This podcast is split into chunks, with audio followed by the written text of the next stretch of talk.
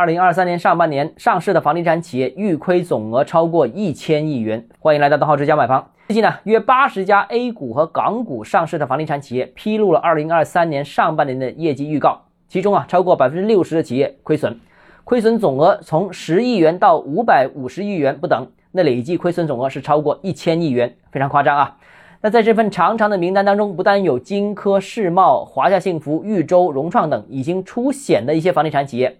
还有金茂、远洋、华侨城、格力地产、首开股份、华远地产等央企、国企和混合所有制企业在其中。那很多人以为啊，目前房地产行业的困局只在民营房地产企业当中存在，其实远不止啊。很多人以为民营房地产企业的困难是最在之前高杠杆和无序扩张，但是并没有高杠杆的房企，并没有高周转、高速扩张的房地产企业一样非常困难。就算你很保守，也很困难。那多数比较专业的研究者其实都有一个比较类似的看法，就是这一次的房地产危机本质上不是某一家房地产企业经营不善，或者说风险偏好过高所引发的结果。那如果是这样，那问题的根本又在哪里呢？好，今天节目到这里。如果你个人购房有其他疑问想跟我交流的话，欢迎私信我或者添加我个人微信，账号是教买房六个字拼音首字母小写，就是微信号 d h e z j m f。想提高财富管理认知，请关注我，也欢迎评论点赞转发。